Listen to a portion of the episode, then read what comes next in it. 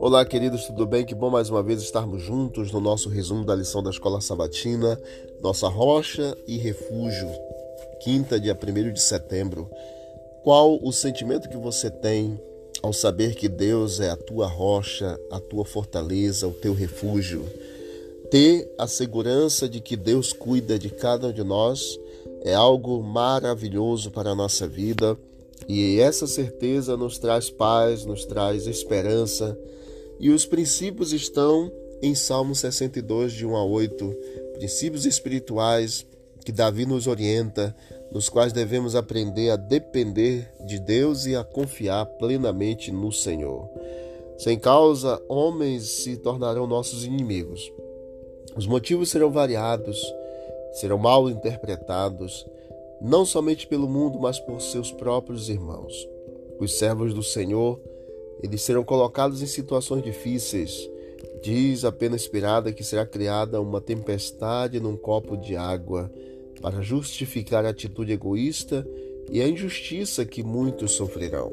Porém, os servos de Deus, eles devem amar, armar-se com a justiça de Cristo. Não devem esperar que irão escapar do insulto e da injustiça que nós sofreremos ainda. Serão chamados exagerados e fanáticos mas que não desanimem. A mão de Deus está na direção de sua providência, guiando sua obra para a glória do nome do Senhor. Temos um Salvador perfeito. Podemos nos alegrar em sua magnífica plenitude. Desejo muito dedicar-me a consagrar a minha vida ao Senhor. E você, deseja isso? Nosso Pai Celestial deseja derramar sobre nós a plenitude de Suas bênçãos.